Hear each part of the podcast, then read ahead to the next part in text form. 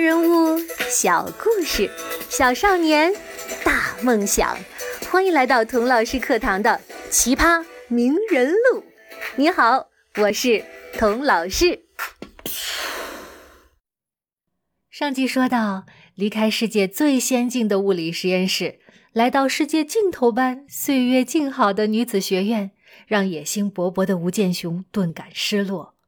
但是他没有放弃梦想。而是一边备课当老师，一边默默的为重新回到实验室做准备。虽然没有研究实验可做，他仍然研读最新的物理论文，参加学术会议，督促自己始终跟随科学最前沿的脚步。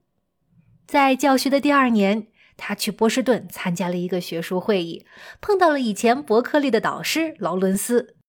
劳伦斯热情地询问他在东岸的新生活。吴健雄呢？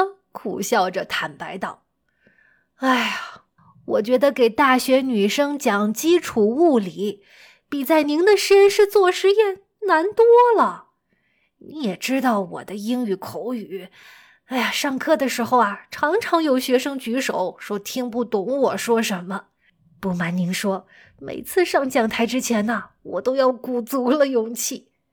哎，不过这些都不算什么啦。”最难受的是我不能做研究了呀，身边也没有可以跟我在学术上同等交流的同事。可是我，我还是有这么多问题想研究啊。劳伦斯听到这儿也叫道：“是啊，Gigi，这个世界还有这么多的难题需要你去解决呀。这样，我马上给你写一封最好的推荐信，发给所有的常青藤盟校，让他们呐。”考虑给你一个教职。凭借劳伦斯教授在物理学界的地位和他热情洋溢的推荐信，马上常青藤盟校的邀请信像雪片一般飞了过来。史密斯学院也想挽留他，给他涨了不少薪水，还马上把他从讲师升为助理教授。可是吴建雄还是选择去了普林斯顿大学，成为该校有史以来的第一位女讲师。但是啊，他的聘书却左等等不来，右等等不来，这是为什么呢？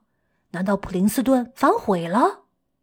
那倒不是，而是因为一个更大、更深刻的原因。还记得上一集我提到，当时的美国社会给女性分配的任务是生儿育女、相夫教子，在家庭以外是没有多少生存空间留给女人的。在美国排名前二十名的大学物理系，完全是男人的天下，一个女教授也没有。哎，别说女教授了，女讲师都没有。吴建雄是普林斯顿聘用的第一位女讲师，连系主任自己都没有想到，劝说大学雇佣一位女教员会是这么的难。其实不止美国如此。在当时科学文化更发达的欧洲，女科学家也受到同样的歧视。其中最有名的例子当推艾米诺特。可 我想你一定没有听过诺特的名字，但是你一定听说过爱因斯坦吧？爱因斯坦称艾米诺特是历史上最伟大的女数学家，因为诺特。解决了爱因斯坦新发现的广义相对论中一个连他自己都解决不了的难题。在解决难题的过程中，诺特证明了一个革命性的数学定理，从而改变了物理学家研究宇宙的方式。然而，就是这样伟大的数学家，在德国哥廷根大学居然连讲师这样的初级教职都得不到。有的男教授听说一个女人也要来当教授，使劲摇着头说：“哎呀，一个女人怎么能做讲师呢？啊，男学生向女教师请教啊，那是一种耻辱，这让学生啊怎么专心听课呀？”也有的男教授说：“如果让女人当了讲师，那她以后就会成为教授，成为大学评议会的成员。”啊！难道允许一位女人进入评议会，对男教授评头论足吗？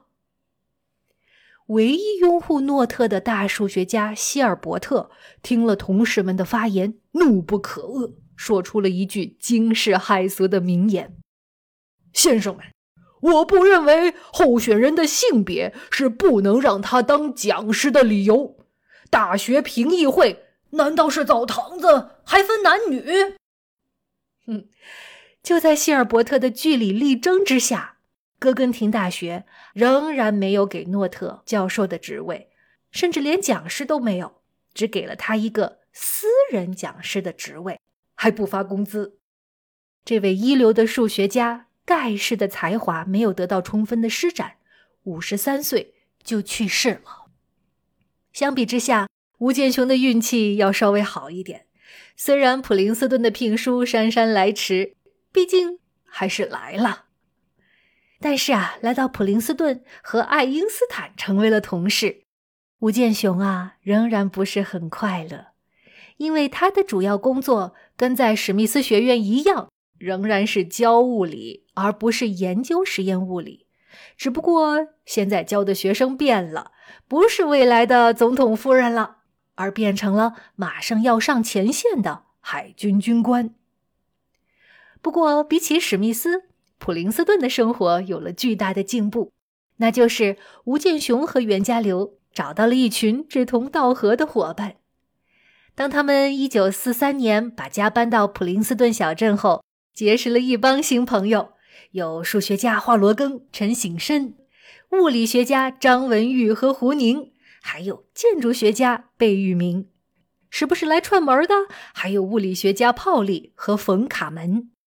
泡利因为提出泡利不相容原理而获得了诺贝尔奖。他说话呀，出了名的尖酸刻薄，得理不饶人，但是呢，却跟吴健雄很谈得来。而冯卡门是钱学森的导师，根据冯卡门的构思而设计的 X-1 火箭飞机。首次突破了声障，把人类带入了超声速飞行的时代。冯卡门在加州理工工作的时候，就认识了袁家骝，对他格外的照顾。冯卡门一生未婚，每次去欧洲度假的时候啊，都放心的把车子和房子留给袁家骝用。所以说，吴建雄和袁家骝在普林斯顿的小家，真是谈笑有鸿儒，往来无白丁。吴建雄似乎离正确的方向迈进了一小步，但是啊，离他自己的梦想还有很长的距离。接下来的路该怎么走呢？我们下一集再接着说吴建雄的人生故事。如果你想听到《奇葩名人录》更多的花絮、彩蛋，还有其他的课程，请在朋友圈加“童老师课堂六”为好友。就是“童老师课堂”这六个字的汉语拼音，加上数字六。